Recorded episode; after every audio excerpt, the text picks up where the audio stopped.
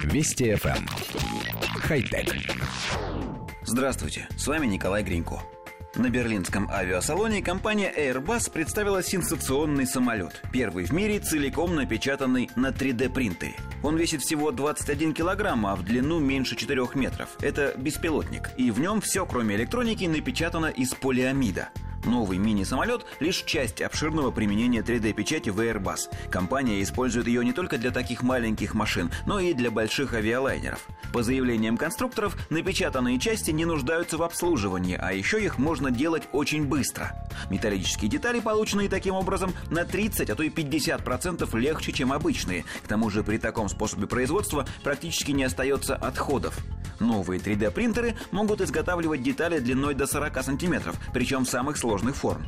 Сейчас Airbus тестирует систему подачи топлива для двигателя, которая раньше состояла из 270 отдельных деталей, а с трехмерной печатью будет состоять всего из трех.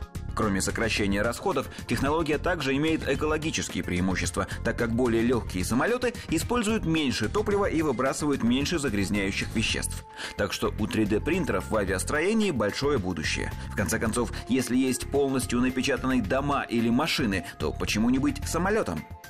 Коллектив редакции нашей программы считает, что за 3D-печатью будущее. Причем, как показывает практика, будущее не только развлечений или производства игрушек, но и медицины, строительства, авиации, автомобильного производства и еще множество и множество направлений.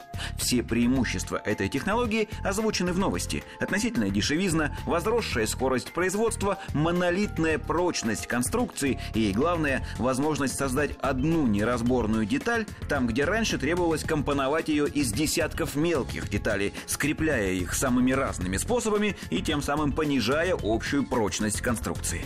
Смеем предположить, что одной из самых востребованных профессий недалекого будущего станет какой-нибудь 3D-печатник, то есть специалист по изготовлению чего угодно с помощью 3D-принтеров. Размышляем, не пора ли бежать на переподготовку, чтобы овладеть новой профессией. Вроде бы нам еще не поздно. Хотя... Вести FM. Хай-тек.